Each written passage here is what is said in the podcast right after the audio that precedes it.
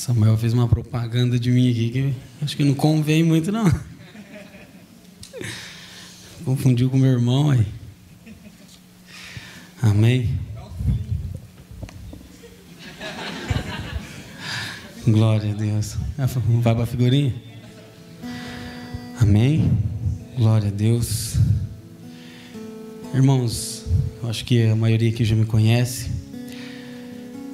O Samuel me convidou para trazer a palavra essa noite e eu vim orando essa semana, né? Eu acho que ele me convidou na terça. Eu vim orando e, e o Senhor me deu uma palavra e, e eu falei para ele que Senhor fala comigo porque eu quero entender o porquê dessa palavra, né? Eu falei o que eu devo pregar e o Senhor falou comigo assim: fale só de mim e o que eu fiz na sua vida. E hoje o tema da nossa palavra é uma vida com propósito. É, o que é uma vida com propósito? O que é ter um propósito? Então, antes de eu começar, eu queria fazer uma pergunta para vocês: quantos aqui têm sonhos? Quantos aqui têm projetos? Eu creio que todo mundo tem sonhos, todo mundo tem projetos. E eu também um dia já fui jovem, adolescente, eu tinha vários sonhos e vários projetos. Mas uma coisa que eu nunca sonhei e eu nunca projetei foi um dia estar aqui. Eu nunca sonhei, eu nunca projetei ser um pastor. É, eu nunca sonhei e projetei tantas coisas que Deus fez na minha vida. E o engraçado é que às vezes a gente sonha, quando a gente é jovem, imagina tanta coisa, a gente tem uma ilusão tão grande de tantas, tantas coisas, mas o projeto real, o projeto final, ele é escrito por Deus, né? Tem uma frase que fala, é, o arquiteto do mundo escreveu a minha história, né? E muitas vezes nós escrevemos a nossa história. Nós pegamos um caderno e escrevemos: Senhor, eu vou estudar, vou me formar, depois eu vou para a faculdade, vou fazer um curso, vou ser um arquiteto igual o, Raul ali, ó. Vou fazer uma faculdade top. E aí, no meio do caminho, o Senhor muda todos os nossos planos. O Senhor muda todos os nossos propósitos, os nossos projetos. E o nosso Deus é dessa forma. E para começar, quem trouxe as suas Bíblias ou seus celulares? Eu queria que vocês abrissem comigo no, no livro de Colossenses, capítulo 1, e versículo 16.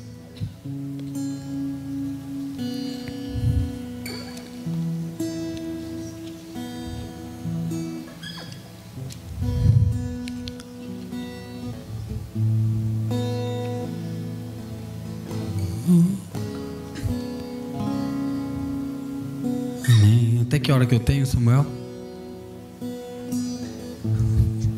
Eles me matam aqui.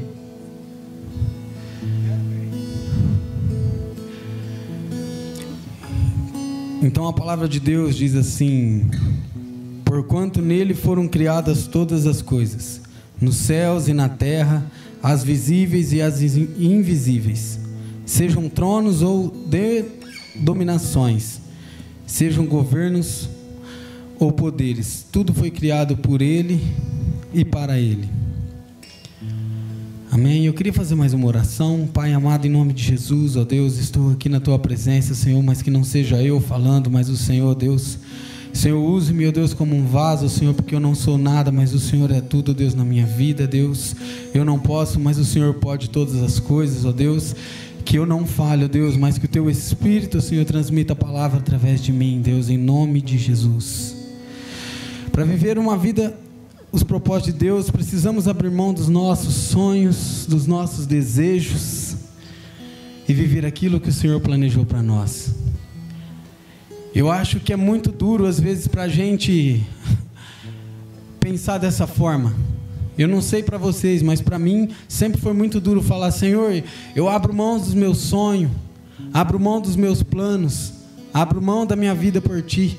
Quantas vezes nós já cantamos essa canção e ao cantar ela nós declaramos algo mentiroso, porque muitas vezes nós não abrimos mãos dos nossos sonhos, dos nossos planos, dos nossos projetos para viver os projetos de Deus. E essa é a verdade que se fez presente na minha vida. Às vezes eu lembro que é, estava no caminho orando e falava: Senhor, eu abro mão dos meus sonhos, dos meus planos, e a hora que o Senhor falava: Vou te enviar, não quero. Mas entender os propósitos de Deus, os projetos de Deus, leva um certo tempo, uma certa caminhada, né? Todos nós aqui somos jovens, já fomos jovens, e hoje eu vejo assim o Lucas, o Samuel, é, uma geração de, de jovens, o Davi, que a gente cresceu ali desde a época que a gente era discípulo do James e com tantas dificuldades, problemas e a gente foi passando por momentos mas aqueles que prevalecem, aqueles que permanecem no propósito de Deus, eles alcançam a coroa e alcançam aquilo que o Senhor tem para nós. Os propósitos de Deus é alcançado na determinação daquilo que é proposto para nós, daquilo que Deus propôs para os nossos corações em seguir. Viver no propósito de Deus nos torna semelhante a Cristo. Muitas vezes nós vivemos dentro da igreja, mas não vivemos o propósito de Deus, e nós não vivemos semelhante a Cristo. Irmãos, durante muitos anos da minha vida, eu lembro que eu converti muito, muito jovem, uns 15 anos, e eu conhecia Jesus. Eu lembro da rede juniores, nossa, uma rede juniores, vamos dizer assim, abençoada, mas terrível ao mesmo tempo. Mas foi um lugar que o Senhor me, me usou muito. E, e, e eu senti muito a presença de Deus. E, e, o Senhor colocou muitas pessoas no meu caminho para me tratar. O Samuel foi uma delas, o pior discípulo que eu já tive. O pior discípulo que eu já tive. Mas deu fruto. Deu fruto, tá aqui. Mas naquele momento, é, eu me desviei dos propósitos de Deus. Eu parei de olhar para Cristo, de olhar para a cruz e fui, olhar para os meus sonhos, para aquilo que eu queria viver. E eu sei que nessa noite tem muitos jovens aqui. Alguns mais velhos, outros mais jovens, pensando na hora que vai acabar para comer um cachorro quente ou para sair, para se divertir. E quem nunca foi assim? Eu também fui assim. Mas o Senhor tem um propósito nas nossas vidas. E um propósito de Deus é que aquilo que Ele desenhou, aquilo que Ele escreveu para nós se cumpra. A Bíblia fala que o Senhor escreveu uma história para nós.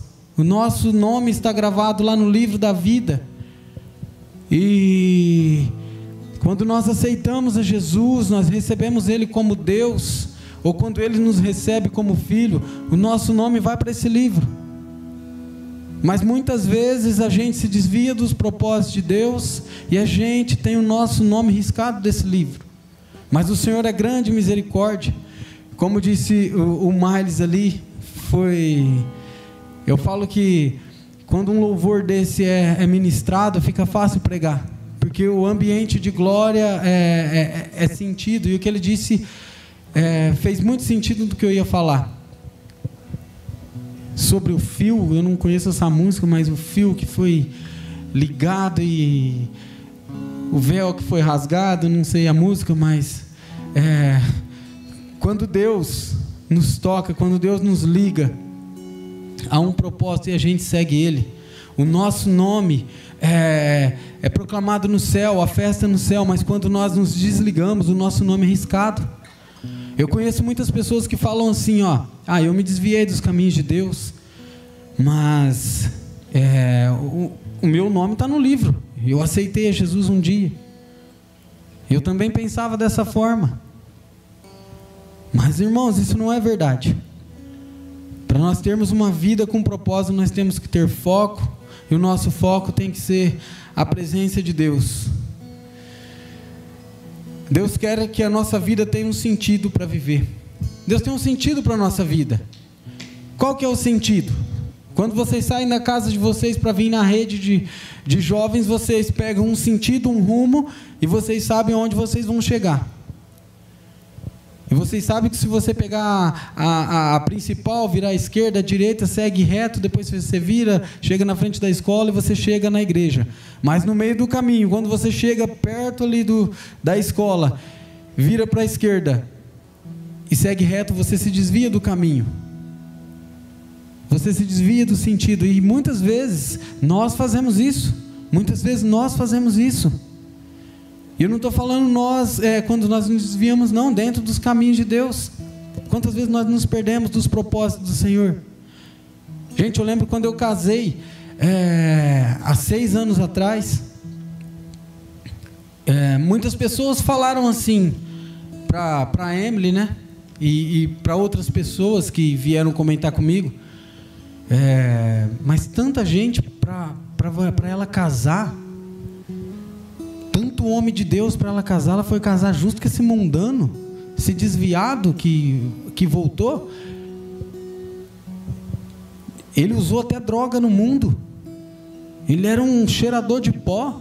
Ele fumava pedra, ele era um drogado, irmãos. Eu nunca pus um cigarro na boca. Mas eu era tudo isso. É, parece brincadeira, mas eu ouvi isso. Certo dia uma, uma moça na igreja falou para mim assim: quando você era do mundo, você usou muita droga? Eu falei, filha, eu fumei 10 cigarros quando eu tinha 10 anos de idade, quase morri de falta de ar, eu nunca mais pus trem na boca, eu não gosto nem do cheiro. Mas os propósitos de Deus na nossa vida é cumprido. Quando a gente abre o nosso coração. E eu lembro que eu falava assim, Senhor, hum, é, eu queria casar, né? Quem não quer casar aqui? Tem gente que não quer, mas eu queria. E eu falava assim, Senhor, arruma uma pessoa de Deus para mim eu falava, não precisa ser uma senhora, mulher, não, porque eu também vim do mundo, né? Não tenho muito o que escolher. Falei, eu vim todo sujo do mundo, mas se o senhor tiver alguém de Deus para mim ali. E aí um dia me aparece a minha esposa na minha frente, eu falei, uai, mas eu acho que a oração minha foi um pouquinho mais poderosa do que eu achei, porque eu achei a minha esposa. Uma mulher pura, santa, imaculada, ela. Que benção. Mas é, os nossos propósitos muitas vezes podem ser confundidos na nossa mente e a gente começa a andar fora deles. E quando nós vivemos um propósito com jugo desigual, dá problema. O jugo desigual dá problema. Então o Bruno anda com, com Samuel. O Samuel ora todos os dias, lê a Bíblia, jejua. É, ele está sempre ali firme. E o Bruno fala assim: pô, jogador, vamos bater um fute agora, vai ler a Bíblia. Agora não é hora, mano.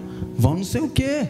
E o Samuel fala: Não, Bruno, mas nós temos que agora orar, nós temos que agora buscar a presença de Deus. Ele fala: Não, isso aí nós faz outra hora, você pode orar durante o dia, vamos lá. E, e eles vão convivendo, convivendo, e o Samuel batendo o pé: Não, eu não posso, o propósito de Deus é esse. Mas um dia, um dia, o Samuel pode ouvir o Bruno e se desviar daquilo que ele foi proposto a fazer, daquilo que ele teve um propósito a fazer. E é aquilo que a gente faz. Todos nós fazemos isso. Se a gente não andar com pessoas certas. Então, é, eu ouvi uma frase desde jovem que Deus não une eh, pessoas, Ele une propósitos. Eu não digo isso só em casamento, eu digo isso é, em comunhão, em, em, em amizade. Eu, eu hoje busco andar com pessoas que somam para mim. É, parece soar meio orgulhoso, mas a gente tem que andar com pessoas que referem no mesmo nível espiritual que você. Se o seu nível espiritual é, é um lixo, ande com lixo. Se o teu nível espiritual está num nível é, aproximado de Deus, ande com pessoas que te aproximem de Deus, porque a Bíblia fala: aquele que está sujo se suje ainda mais, e aqueles que estão santos se santifiquem ainda mais. Nunca fez tanto sentido no mundo que nós vivemos hoje esse texto de Apocalipse, né? Se eu não me engano. E, e Deus ele, ele tem alegria para nós. Deus se alegra em realizar os nossos sonhos. Isso é muito bom, porque eu falava assim, Senhor, mas eu não quero abrir mão dos, dos meus sonhos, dos meus projetos. Senhor, eu sonhei tanto com uma faculdade, eu sonhei tanto em ser um jogador de futebol. E, e Deus, eu, eu sonhei em ser um jogador de futebol, mas eu era um perna de pau. E, e eu falava assim, Senhor, eu, eu queria, sei lá, Deus, eu queria crescer, ficar rico. E isso, mas eu preciso abrir mão dos meus sonhos. O Senhor falou assim: Você não entendeu nada, meu filho. E quando o Deus falou comigo, ele, ele, ele, me disse assim: Você só precisa colocar o meu propósito nos teus sonhos. Você pode ser um jogador de futebol e os seus propósitos serem os meus propósitos. Você pode ser aquela profissão que você sempre sonhou, mas os meus propósitos podem ser os seus propósitos.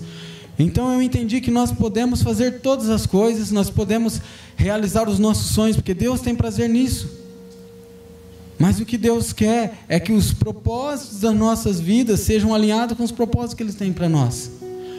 E o Senhor vem ministrando isso há, há, há tempos no meu coração, que eu falava assim, Senhor, eu sou sacerdote da minha casa, eu, eu sempre orei, eu oro todas as manhãs ali, eu levanto cedo, e eu vou orar, e eu falo assim, Senhor, falava, Senhor, eu, eu sou sacerdote da minha casa, eis-me aqui, usa-me, mas... É, tem um limite para o Senhor me usar. Eu não quero que o Senhor me use tanto. Porque eu não quero perder tudo aquilo que eu estou fazendo. Ou seja, eu não quero perder nada do que eu não faço.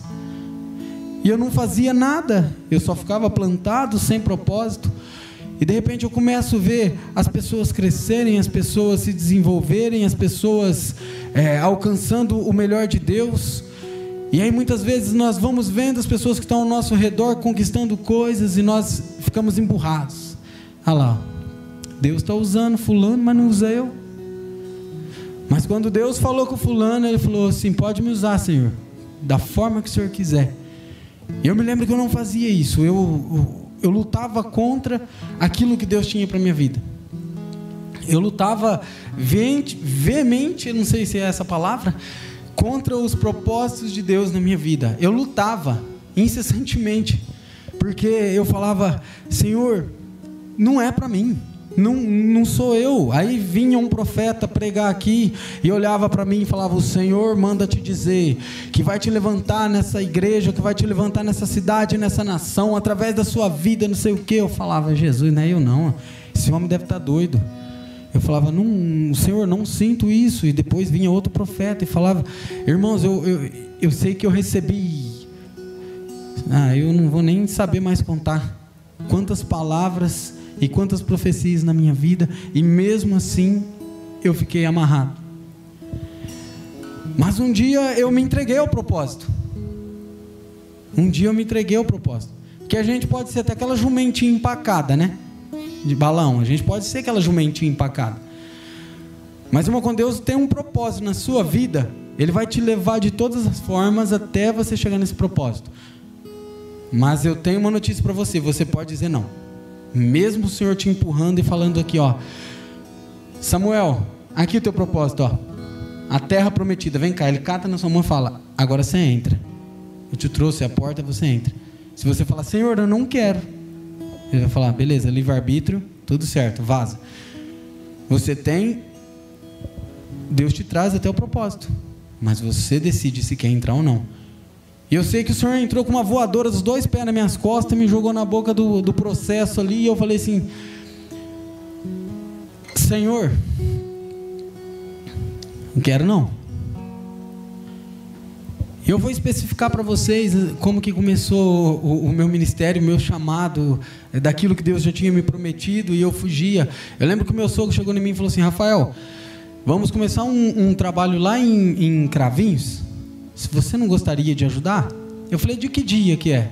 E eu falava: fala que é de quarta, fala que é de quarta. De quarta-feira, um, não posso. Ele falou assim: não, o que, que você faz de quarta? Eu falei: então, de quarta é meu dia de descanso. Falei, eu trabalho muito, né? A gente, pedreiro, tem que descansar, que senão a beleza vai embora. Falei, então é meu dia de descanso. Só que o meu sogro sempre insistiu comigo. Não, varão, vai, vai. Eu, ah, não, eu estou de boa. vai para Ribeirão ajudar lá não sei na onde, não, ó, de, de sábado é, é, o dia da minha família. Vai para, ô, pastor, terça-feira é minha célula e os meninos não podem fazer em outro dia. E ele sempre insistiu e eu não, não, não. Naquele dia ele, eu falei não, ele falou assim: "Ah, tudo bem, não tem problema". Aí eu falei: "Uai, mas ele não vai insistir?" Ele sempre insistiu? Eu falei: "Não, mas agora eu quero". Ué. Eu falei: "Não insistiu, agora eu quero". Falei: "Tá errado?" Eu falei: "Não, pera aí. O senhor aguenta um, um tempinho? Vou conversar com a minha esposa ali. Propósito. Eu vou conversar com a minha esposa e, e aí eu te respondo depois. Falei para ela, ela falou: Oi, por que não? E naquele dia que ela falou, eu lembrei que eu tinha feito uma oração uns dias atrás. Falei, Senhor, a partir de hoje eu não vou mais falar não para o Senhor. Naquele dia eu eu esqueci e falei não para ele. Eu lembrei que eu tinha falado, Senhor, eu não falo mais não para o Senhor. Eu voltei e falei para ele: o que, que eu preciso fazer? Irmãos, a coisa que eu mais quis na minha vida era sair do louvor. Eu não suportava mais ministrar louvor. Eu falei, Senhor, não é para mim. Não, mas é o, é o, teu chamado. Eu falei, não, é meu dom.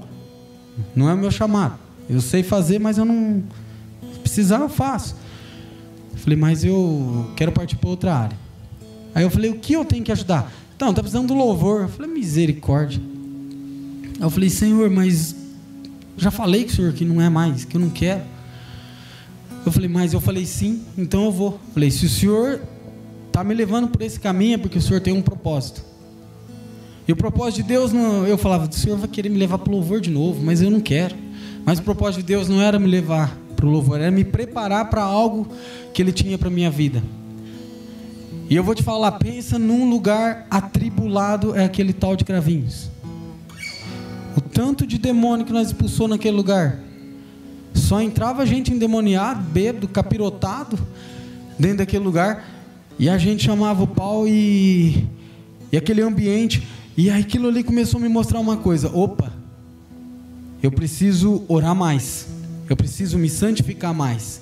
Eu preciso é, ler a Bíblia. Irmãos, é, 15, nem lembro mais quantos anos de convertido. converti com 15, eu estou com 34, faça essas contas aí. Eu não gostava de ler a Bíblia. E as pessoas chegavam em mim, ou oh, preciso de uma palavra. Eu falava, senhor irmão, eu não posso te dar um agora, mas eu vou ler a Bíblia lá. Depois eu te mando. E eu não gostava de ler a Bíblia. E eu falei assim, mas. Falei, Senhor, eu não leio a Bíblia, mas eu presto atenção no culto. E o Senhor falou assim: esse não é o propósito. Né? E eu estava assistindo uma pregação e um pastor falou assim: crente que não lê a Bíblia é desviado. Eu falei: nossa, eu estou desviado então faz quase 20 anos. Irmãos, hoje eu como a Bíblia. Se deixar. Eu, eu, às vezes a minha menina fala, papai, vamos brincar comigo. Eu falo, agora não, agora eu vou ler a Bíblia. Você espera um minuto uma meia horinha ali, depois a gente vai. E hoje eu tenho prazer, porque eu entendi o propósito, aquilo me levou para o meu propósito. Eu comecei a me consagrar, eu comecei a orar, a jejuar. Irmão, jejuar era ruim, rapaz. Você via as comidas ali, você queria comer, eu falava, Senhor, mas eu vou jejuar. E quantas portas foram abertas na minha vida? Quanto mover de Deus eu fiz na minha vida? Quantas provas nós passamos? Mas o Senhor, Ele, Ele tem nos abençoado, o Senhor tem nos mostrado o que é viver um propósito. E hoje eu entendo, já passei por tantas provas e fiquei firme nos caminhos de Deus. E antigamente eu passava pela primeira e eu pulava fora do barco. Né? E é isso que a gente faz. Na primeira prova a gente foge do propósito. No primeiro deslize a gente foge do propósito. Mas eu pequei, Senhor vou sair porque eu estou envergonhado. Mas hoje eu entendo, eu pequei, Senhor, vou ficar. Porque aqui é o meu lugar, aqui é o lugar de pessoas doentes. E quando eu entendi que aqui era o lugar de pessoas doentes, os propósitos de Deus começaram a se cumprir na minha vida. Eu tinha muitos problemas espirituais. Eu era uma pessoa extremamente é, irada. Quem me conhece de pequeno sabe. O Samuel lembra. Eu era irado, revoltado. Eu era uma pessoa. Eu lembro uma vez jogando futebol, bati em três. Eu não sabia de onde que eu arrumava força. Eu sabia, né? Era do diabo. Um dia eu levantei uma bitorneira do chão de 100 quilos. nervoso com uma mão. Aí eu acalmei, eu precisei de ajuda de dois para nós colocar ela no lugar de novo. E os caras falaram, como que você consegue? Eu falei, não sei. Eu fico nervoso. E eu era uma pessoa tribulada, endemoniada. Eu tinha um. Mas quando eu comecei a me alinhar aos propósitos de Deus, o Senhor foi mudando algo em mim. Eu comecei a fazer um processo de libertação. E eu fui liberto de tantas coisas que hoje eu olho para trás e falo assim: como que eu era preso naquilo? Eu falei, Senhor, como que eu era preso e hoje eu não sinto mais vontade? E o Senhor falou, porque você se alinhou a um propósito. Então, quando você se alinha a um propósito, as outras coisas perdem a, perde a graça. As outras riquezas perdem o valor, porque você entende que o valor de estar em Cristo, andando nos propósitos de Cristo, vale mais do que o ouro, vale mais do que a prata, vale mais do que tudo. Eu queria que vocês abrissem comigo agora no, no livro de Jeremias, capítulo 29, 11.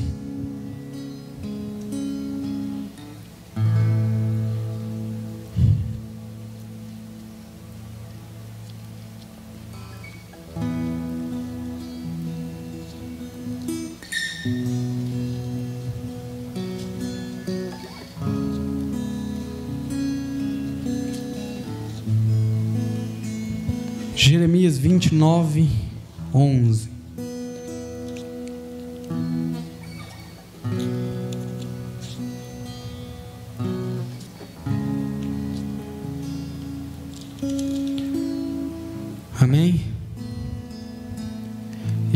De Deus diz assim: Porquanto somente eu conheço os planos que determinei ao vosso respeito, declara Yahvé, planos é de vós, de vos fazer prosperar e não de vos causar dor, dor e prejuízo, planos para vos dar esperança e um futuro melhor.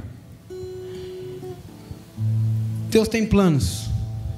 Deus não tem a intenção de nos prejudicar, Deus não tem a, a intenção de nos maltratar, mas o barro, ele é moldado ele é queimado antes de virar vaso. O ouro, ele passa pelo fogo antes de ser purificado e criar o real valor dele.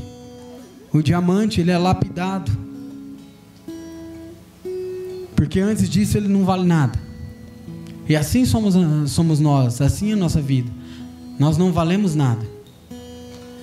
Mas o sangue de Jesus na cruz, o preço que foi pago por, por nós, fez a gente se tornar filhos dele e ser chamados seus filhos e habitar e coabitar com ele nos lugares celestiais. E aqueles que todo mundo olha e fala: Você não, não tem jeito, você é um desviado, você é um mundano. O Senhor olha e fala: Ele é meu filho. Porque o homem enxerga de uma forma, mas Deus enxerga de outra. E muitas vezes nós nos enxergamos da forma que Deus não nos enxerga. Nós olhamos para nós e falamos assim: eu não posso, eu não mereço, eu não sou ninguém. E realmente você não pode, você não merece, você não é ninguém. Mas o sangue de Jesus, quando ele entra na tua vida, o sangue de Jesus, quando ele te lava, quando ele te cobre, você passa a ser de um ninguém, um, um Zé Ninguém, um filho, um servo escolhido do Senhor. E é isso que Deus tem para a vida de cada um. Eu olho hoje, sim, uma geração de jovens que, que busca o Senhor, que, que, que vai atrás das coisas de Deus. E o, o que eu tenho para falar é para vocês: não desistam. Não desistam dos propósitos de Deus, porque hoje vocês estão sentados aí na frente e às vezes você fala: quem sou eu? Quem era o Rafinha na fila do pão? Não era nada e continua não sendo nada, mas o Senhor tem me usado para o propósito dele e ele pode usar e, e vai usar se você se alinhar ao propósito dele. Porque nós enxergamos de uma forma natural e nós olhamos para nós e falamos: Senhor, não tem, não tem como, mas o Senhor ele nos ama, ele quer nos levar para um nível espiritual diferente. Mas aqui vai uma pergunta: vocês querem entrar num nível espiritual diferente?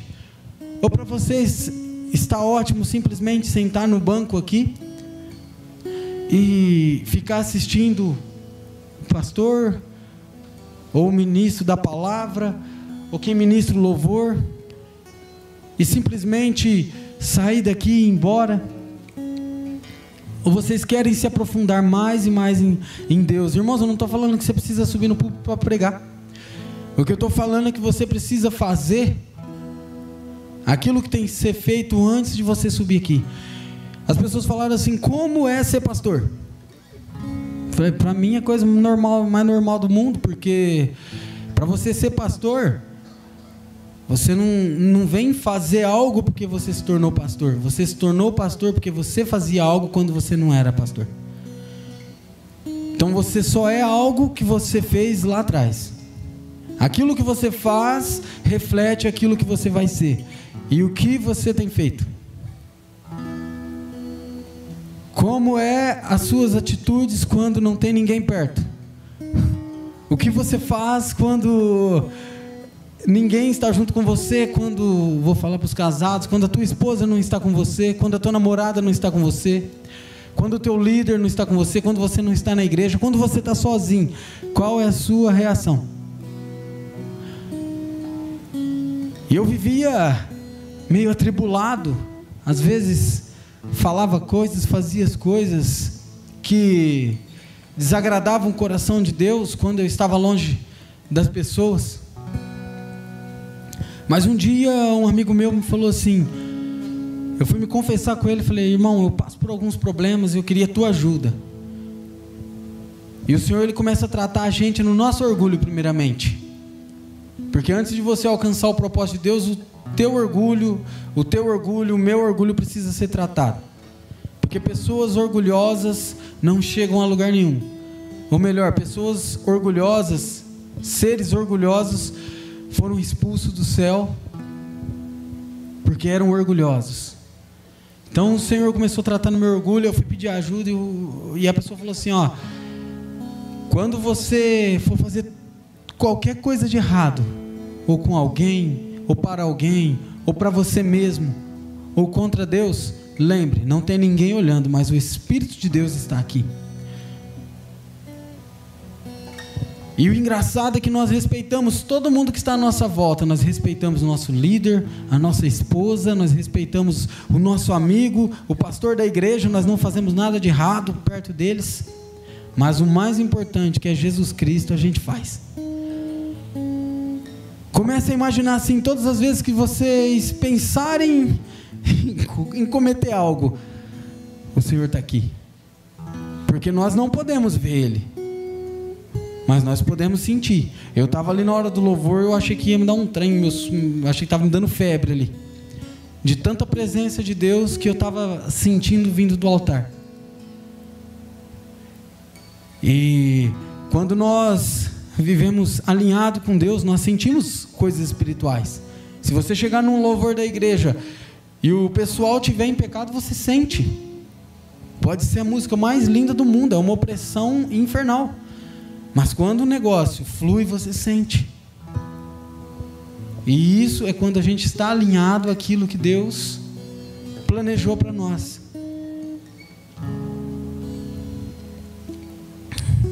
Temos que entender que nós somos, que nós não somos um acaso. Somos peças importantes para Deus e os seus propósitos por nós.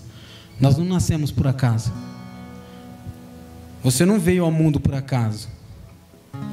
Ah, mas sou filho bastardo, fruto de uma traição. O Senhor te escolheu desde o ventre da sua mãe. Você não está aqui por um acaso. Ninguém chega em um lugar por acaso. Eu me lembro no ano de 2013, quando a rede jovens tinha um pano que fechava tudo ali. Eu me lembro que eu estava desviado e, e um dia passando por muitas tribulações, muitas lutas. E o Senhor começou a falar comigo, falou: "Você não vem pelo amor, eu te trago pela dor. Mas eu tenho um propósito na sua vida, eu vou cumprir". E eu lembro que eu bati na porta num sábado, 8 horas da noite sozinho, não conhecia mais ninguém da rede jovens e eu entrei e tinha um pano ali atrás. E eu saí de um relacionamento onde eu coloquei aquela pessoa como Deus na minha vida. E eu falava, Senhor, eu não consigo te adorar. porque existe um Senhor na minha vida. Existe um senhorio na minha vida que não é o Senhor. Mas a tua palavra diz, porque eu conheci a palavra de Deus, que nós não podemos amar um, um, um Deus e o outro ao mesmo tempo, porque se desagrada um. Falei, então eu só posso te adorar. Mas eu quero que o Senhor tire de mim esse sentimento. E eu me lembro que eu estava ali atrás, sozinho, ninguém me via, porque tinha um, um, um pano. E eu lembro que tinha uma pessoa ministrando aqui, e ela, ela parou o louvor e falou: é, O Senhor falou comigo que tem uma pessoa aqui neste lugar que, quando entrou aqui hoje, disse: Senhor, eu não posso servir a dois senhores, porque eu desagradarei um e vou agradar o outro. Mas eu quero que o Senhor limpe o meu coração para eu te adorar. E ela disse aquilo, eu comecei a chorar ali fora e, e aí eu saí para fora para ninguém ouvir. Eu entrei no tabernáculo e falei: Senhor, limpa-me. E eu saí daquele tabernáculo sem nenhum sentimento daquilo que eu tinha. Uma pessoa que veio do mundo desviada, no primeiro dia o Senhor já falou comigo. E eu falei assim: O Senhor me ama. Eu fiquei tantos anos longe da presença de Deus. No primeiro dia que eu volto, tudo sujo, cheio de pecado, todo desmoralizado, o Senhor fala comigo porque Ele te vê. Ele sonda o seu coração, Ele sonda a tua entrada, a tua saída, Ele sonda tudo aquilo que você faz. O Senhor conhece os teus sonhos, os teus planos, os teus desejos. E os desejos de Deus é desejos de bênçãos e não de maldição para nós.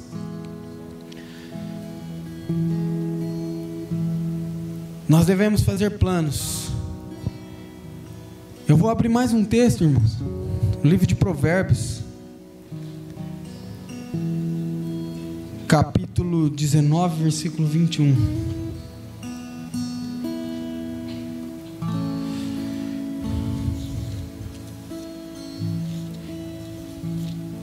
Eu vou ler rápido para não perder muito tempo. 19, 21. O ser humano pode fazer muitos planos, contudo, quem decide é Deus, o Senhor. O que se espera do ser humano é seu amor leal é muito melhor ser conhecido pelos poucos recursos conquistados do que pelas muitas mentiras ditas. Então o coração do homem faz planos, mas a última palavra é do Senhor.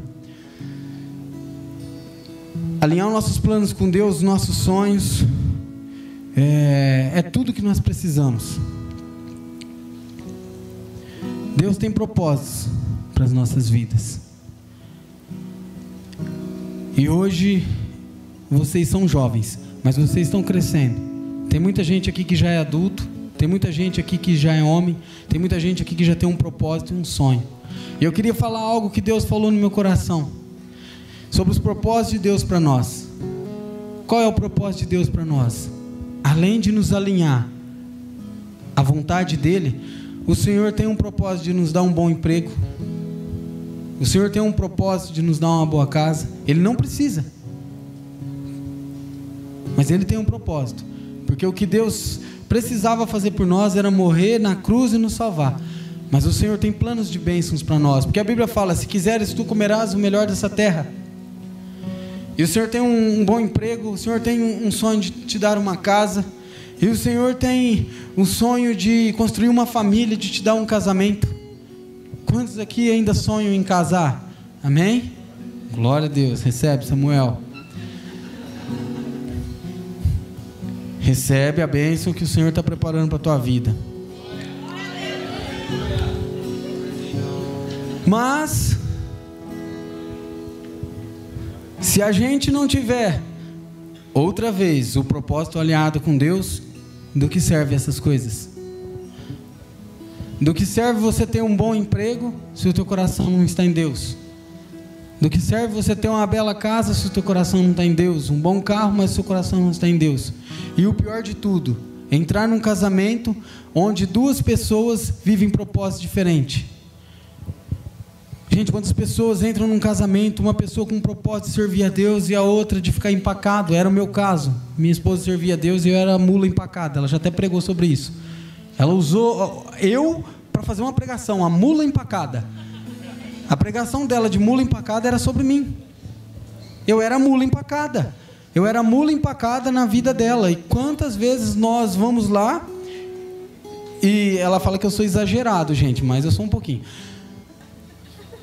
Quantas vezes a gente arruma mulas empacadas para empacar o nosso caminho com Deus? Então, para vocês que são jovens mais velhos, que já pretendem entrar no relacionamento e casar, prestem atenção no que vocês vão fazer. Porque uma escolha errada pode determinar o fim do seu propósito com Deus. E o teu processo pode terminar ali. Eu lembro que as pessoas falavam assim: oh, você está solteiro faz cinco anos, você não vai arrumar uma namorada? Ninguém te quer, né? Eu falava, engano de vocês. Eu falei, mas eu não sou bobo. Casamento é uma coisa séria. A Bíblia fala assim: a mulher virtuosa, quem a achará? E eu achei. Mas eu esperei. Apareceram várias oportunidades na minha vida. Mas eu sempre orava: Senhor, se for para dar zica, tira. E a hora que tirava, eu ficava bravo. falava, mas de novo? Você orou? Mas o dia que eu encontrei o meu propósito, a minha costela, eu, eu não senti medo, porque eu falei: é ela. Uma pessoa que, quando nós estudávamos junto, não podia nem olhar na cara dela. Detestava ela porque ela era CDF, eu era do fundão. Falava, menininha chata, velho. E eu casei com ela. Pensa uma mulher legal. Gente boa, velho. Me ajuda em tudo. E eu digo, irmãos, se hoje eu estou aqui, primeiramente a Deus. E segundamente a ela. Porque é o que eu falo, aquele negócio. Ou a mulher te leva pro buraco, ou ela te leva ao céu. A minha entrou com as duas bicudas nas costas e falou: Você vai e vai. Eu falei, não vou. Ela falou, você vai. Porque se o Senhor te colocou no meu coração, à toa não foi. É porque Ele tinha um propósito. Ele falou comigo que era você. Então, algum propósito Ele tem. E cá estou. E eu sei que se vocês não olhar, se vocês não orar, se vocês não buscar a direção de Deus, do propósito na, de uma esposa, de uma vida que vocês vão começar com alguém, vai dar problema. E depois que der problema, para consertar, é complicado. Eu tenho acompanhado tantos casos dentro da igreja de, de coisas que foram mal arrumados, coisas que foram que não foram consertadas no coração e a pessoa escolheu, escolhi, mano, ela tem um olho verde bonitinho, loirinha, moreninha, branquinha, eu vou chegar nela ali porque me agradou e não é ela que eu quero. Mas você não consulta Deus se é ela que Ele tem para você. Porque muitas vezes nós olhamos a beleza, tudo, gente, cada um sabe o que quer. Cada um tem que olhar aquilo que te atrai. Você não vai escolher qualquer uma só porque é uma mulher de Deus. Mas escolha alguém que tenha um caráter de Cristo e que tenha um bom caráter natural. Porque as pessoas esfriam, mas quando a pessoa tem um bom caráter, prevalece. Eu fui um mundano desviado, mas eu sempre fui uma pessoa boa, de bom caráter. Eu nunca ultrapassei limites daquilo que eu sabia que era errado. Eu sempre detestei a traição, mesmo quando eu era, eu era mundano. Eu falava, eu não aceito esse negócio de traição, eu não, não gosto, e, e eu não compactuo com isso. Então eu falo, minha esposa pode dormir tranquila. E eu durmo tranquilo com ela, porque eu sei do caráter dela, um caráter de Cristo, e ela sabe do meu. Então, devemos alinhar. Quando formos escolher aquilo que Deus tem, o propósito que Deus tem para a nossa vida, nós temos que saber escolher a pessoa certa. E como escolher a pessoa certa? O Senhor te mostra. Se você busca a presença de Deus, Ele te mostra. E aí você vai fazer uma oração. Foi a que eu fiz. Eu lembro que num dia da minha vida ali eu já estava revoltado porque não casava. Eu falava, já estou com 20, lá vai fumaça. Eu falei, não casei ainda. Então não posso ficar para trás. Falei, Senhor, já que eu não caso mesmo, a partir de hoje eu nunca mais vou atrás de ninguém. Se eu tiver que ser como Paulo, serei. Porque se Paulo aguentou, eu aguento também. Ele era ser humano igual eu. Então, para mim acabou. Se o senhor tiver alguém para minha vida, o senhor que mande, porque eu não vou mais atrás. E quem me conhece sabe que se eu falar que eu vou, eu vou. E aí os meninos falaram: Você é doido fazer uma oração dessa? Eu falei: Eu cansei de ficar passando, fazendo papel de bobo. Eu falei: Agora, quando o senhor mandar, dois meses depois apareceu. Eu falei: Nossa, era só ter entregado. Falei: Por que, eu não entreguei antes? Falei: Se eu tivesse entregado uns 10 anos antes, a Raquel já estava com, com 13. Estava com um adolescente. E, e outra coisa que eu queria falar para vocês: quando nós entregamos os nossos sonhos, quando nós entregamos as nossas vontades para Deus, realmente de coração, Ele faz. Eu queria, Senhor, eu quero casar, eu preciso casar, oh, eu preciso, eu preciso arrumar uma namorada, e, e, não sei o que lá. O dia que eu falei, Senhor, eu não quero mais. Falei, agora é eu e você. Falei, a minha missão agora é te adorar e te buscar. E eu comecei a fazer aquilo, eu tirei aquele peso do meu coração. Eu não tinha mais aquele desejo. Eu falei, Senhor, um dia eu olhei e falei, Deus, como, era, como é bom, porque eu não fiz isso antes? Quando eu entreguei, o Senhor me deu. Então, quando você entregar algo que te custe, o Senhor te dará algo que te levará ao propósito dele para a tua vida. E é isso que ele vai fazer. E isso eu afirmo com certeza, o Senhor vai fazer. Se você se alinhar aos propósitos dele, ele vai fazer, porque ele não é Deus, ele não é homem para mentir, nem filho do homem para se arrepender daquilo que ele prometeu para nós. Porque o Senhor é bom. É, eu já disse isso. Outro ponto, permita que Deus molde sua vida. Deus precisa trabalhar no nosso caráter, na nossa personalidade, nos nossos desejos. Deus precisa trabalhar na nossa forma de enxergar os propósitos dele. Irmãos, e deixar ser moldado é difícil. Quantas vezes você já foi repreendido, Samuel? É gostoso?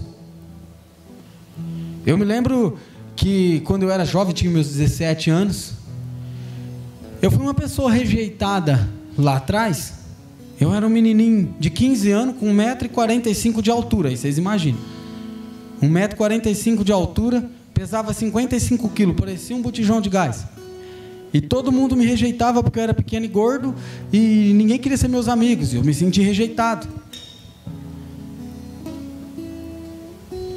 Passou os um ano, dois anos, de uma hora para outra eu desenvolvi, cresci, pá. Aí eu falei, opa, agora ficou ajeitado. Agora o menino está ficando bom. Mas aquela rejeição fez eu virar uma pessoa chata. Eu fazia umas brincadeiras chatas, eu queria chamar atenção de tudo quanto é forma, nisso, aquilo, aquilo outro. E eu falava, eu chegava nas rodinhas, de repente a rodinha se dissipava, ia um para um lado, outro para o outro. Eu falava, gente, o que está acontecendo? Eu já não sou mais gordo. Eu, e eu achava que o meu problema era porque eu era gordo. Eu falei assim, ué, mas.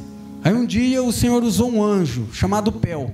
Ele chegou em mim e falou assim: Mano, posso te falar uma coisa? Você, é, você é chato demais, velho.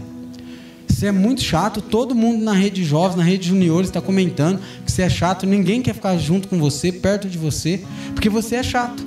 Eu falei, mas como que eu sou chato? Eu sou mó da hora, brinco com todo mundo. Não, suas brincadeiras são indecentes. Não tem graça, mano.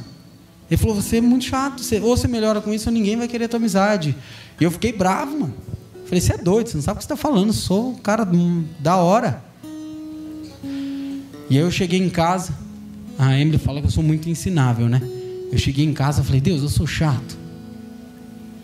Eu falei: Eu não sou chato, eu sou legal. Eu tenho cinco amigos.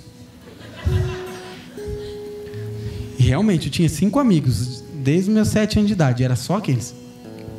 E Deus falou comigo: Você é chato. Falei: Deus, e o que, eu vou fazer agora? Eu já peguei a moral de chato. Ele falou: Não faça nada. Mas literalmente não faça mais nada. Não abra a boca. Chega na rodinha e fica quieto. Não conversa com ninguém. Se te perguntar, você responde.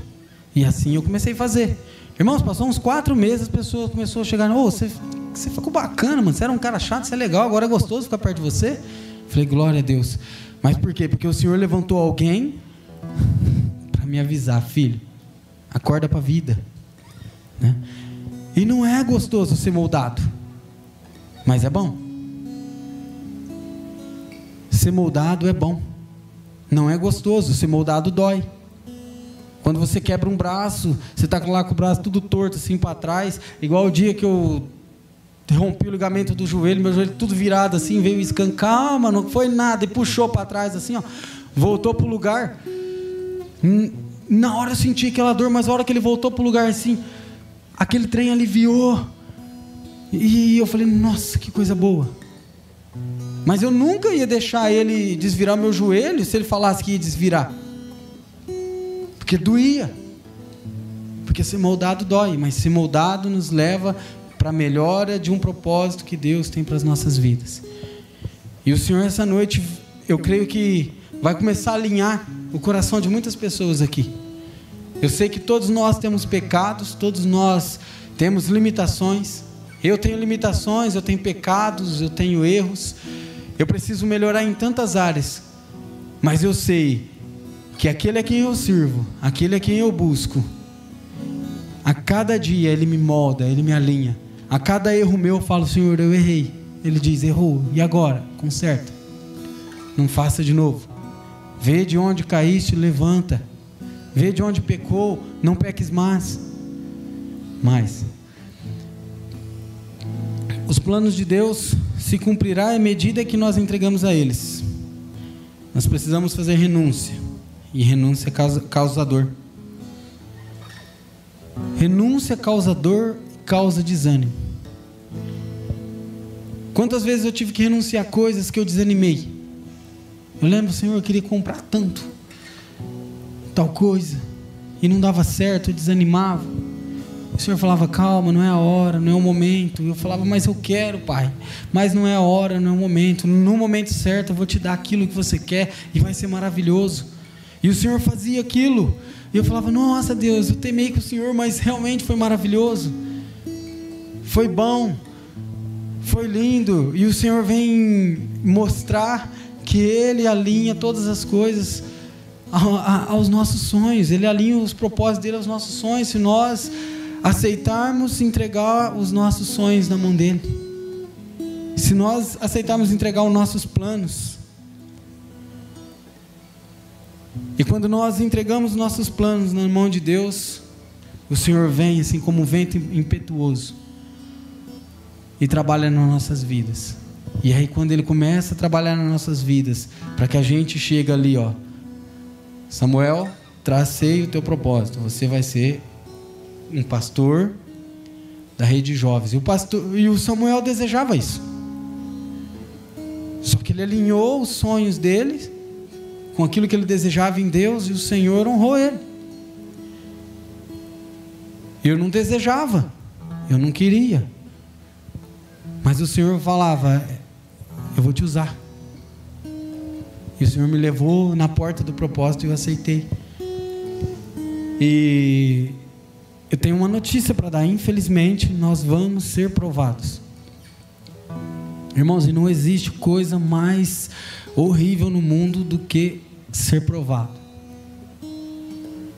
Quantos aqui já passaram por provas e quantos aqui têm passado? É ruim, né? É ruim você passar por provas e e você olha assim, você não tem sa saída. Te teve dias na minha vida que eu falei assim: Senhor, o que, que eu vou fazer para pagar minhas contas? O negócio está vencendo, não tem dinheiro, não tem serviço. Falei: não confie no Senhor, não confie que o Senhor pode me dar, que o Senhor pode suprir minhas necessidades. Falei: infelizmente eu não confio. Eu falei: mas hoje eu vou pôr o Senhor à prova. Se o Senhor realmente está na causa, faz um milagre na minha vida. E naquele dia as portas começaram a se abrir, as coisas foram mudando. E, e, eu lembro que eu recebi coisas dali, de lá. E eu falei: Nossa, mano, Deus é bom demais, velho. Realmente Ele cuida de nós. E a gente vem passando por provas, provações. Irmãos, é, eu não voltei para a igreja porque eu falei assim: Senhor, eu quero te servir e te buscar. Eu voltei para a igreja porque o Senhor tocou na minha mãe. O Senhor tocou na minha mãe igual ele tocou na vida de Jó. Ele trouxe uma doença sobre a vida da minha mãe e ele destruiu a vida dela. O Senhor destruiu a vida da minha mãe. Ele permitiu que a vida dela fosse destruída. E durante dez meses de sofrimento, eu falava: Deus, por que isso? É, eu que sou pecador, minha mãe não. Manda para mim. E no meio daquele desespero, daquela angústia, aquele sofrimento. Vocês não têm ideia do que eu estou falando. Eram dores horríveis. Eu lembro que eu demorava 40 minutos para tirar minha mãe da cama. 40 minutos, porque onde se relava nela doía. Ela teve um tumor benigno, mas um tumor na cabeça que destruiu o, corpo dela. A minha mãe, dentro de 10 meses, envelheceu 20 anos. Aquela doença ia afligindo, afligindo os ossos dela, os dentes dela estourava. Minha mãe ficou banguela, os dentes foi estourando, o osso foi trincando sozinho. Ela perdeu os movimentos das pernas. E em casa, só eu trabalhando, e meu pai tinha que ficar para cuidar dela, e aquela tribulação, e eu no mundo. Aí eu fazia o quê? Eu vou para as baladas, porque pelo menos lá eu tomo as cajibrina, fico doidão e esqueço dos meus problemas. E eu fazia isso, porque eu precisava sumir daquele ambiente. Mas um dia eu encontrei pessoas no meu caminho que falou: "Volta. Nós estamos sentindo a tua falta". Eu falei: "Não, eu vou, eu vou voltar". Não, mas estamos falando sério. Eu falei: "Eu estou falando mais sério ainda, porque não aguento mais esse mundo". Irmãos, Deus ele faz, ele, ele te prova de uma forma que aquilo que era gostoso, maravilhoso, ele faz você enxergar de uma forma detestável. Eu comecei a detestar o mundo. Eu falei, isso só me trouxe desgraça para minha vida. E eu voltei para a igreja. E quando eu voltei, a partir daquele dia, as coisas começaram a piorar. Piorou. E aí, só que eu pus um versículo no meu coração. E todo dia, quando as coisas começavam a piorar, a dar, a dar ruim, eu falava assim: até aqui ajudou-nos o Senhor. Até aqui Ele nos supriu. Falei: o Senhor é bom em todo tempo, em todo tempo Ele é bom. Falei: Ele deu, Ele tira. E um dia eu falei: Senhor, leva minha mãe. Falei: me dá esse presente. Leva ela, ela está sofrendo demais. Eu, eu abro meu coração, leva ela. E eu lembro que num culto aqui eu cheguei e falei assim: Senhor, por que, que o Senhor fez isso com a minha mãe? falei: Fala comigo. E o Senhor sempre fala comigo. Eu peço, Ele fala. É incrível. Nós temos uma amizade legal. Eu lembro que eu cheguei aqui, veio dez pastores aqui na frente para orar. Quem quiser receber oração, eu vim. Eu falei: O Senhor vai falar comigo hoje. Orou dez por mim. Nenhum falou. Eu falei: Eu não saio daqui se o Senhor não falar comigo. Eu lembro que o Alexandre Pipolim veio. Isso há dez anos atrás. Ele nem me conhecia. Eu nem conhecia ele. E ele começou a orar por mim, normal, não entregava nada ali, não sei o que lá. E eu fiquei, eu falei, não hum, saio, sou teimoso. O senhor vai falar comigo. E aí Deus começou a falar. Falou, o senhor fala, me mostra que você tem passado alguns dias difíceis, problemas. Hoje, quando você saiu da porta da sua casa, você, você voltou para trás e falou assim: Senhor, se você não falar comigo, eu não volto mais nessa igreja. Eu tinha feito essa oração antes de sair para casa no domingo. Falou, mas o Senhor manda te dizer que ainda esta semana Ele está dando o livramento daquilo que você tanto pede. E Ele manda te dizer que Ele só fez isso e tocou em alguém da tua família porque Ele te ama muito e queria te trazer para o propósito que Ele tem para a tua vida. Cheguei em casa e falei, mãe, eu descobri porque a senhora está doente. Por quê, filho? Sem dente, tudo arrebentado, porque a culpa é minha, Deus. Deus queria me trazer de volta e fez isso na tua vida. Mas Ele disse que essa semana vai mudar a tua história. Naquela semana eles marcaram a cirurgia da minha mãe e ela foi operada. E ela foi melhorando, ficou com as sequelas, mas está uns 50%, já está ótimo, porque ela estava zero. E eu vi as mãos de Deus, eu vi aquela provação, aquela prova. E eu falei assim, gente, é tão bom passar pela prova. Depois que você passa dela. Não é, Samuel? Não é, Lucas? Depois que ela passa é bom, não é, Bruno? Depois que ela passa é ótima. Você fala, fui aprovado. Foi aprovado. Aí Deus começa a mandar as bênçãos sobre a sua vida. Só que aí você olha para aquela prova e fala assim: para que, que serviu? Ela me serviu para me deixar mais forte. E quando você se torna mais forte, os propósitos de Deus se tornam mais concreto na sua vida. E para encerrar, eu ouvi um, um, um, testemunho, não sei quantos aqui já ouviram, que um pastor chegou em sua casa nos Estados Unidos, e quando ele chegou, a sua casa estava pegando fogo e queimou tudo casa, móveis, as casas são de madeiras. E ele parou ali atônito naquele sábado. Os bombeiros vieram, apagaram o fogo. E a igreja inteira já falou: amanhã não vai ter culto. Quem será que vai fazer o culto? Provavelmente o pastor não estará aqui, vai estar abalado. Mas naquela manhã a igreja lotou de curioso e dos irmãos que eram fiel e foram no culto para ver qual seria a reação do pastor. E o pastor entra do fundo da igreja e vai andando com um vaso na mão, preto igual carvão. E ele começa o sermão dele e diz assim: Vocês acharam que eu não viria, mas o Senhor falou comigo através desse incêndio. Falou: Minha casa inteira se queimou, até minha Bíblia. Não sobrou nada, apenas esse vaso. E eu falei: Senhor, por que o vaso não se destruiu?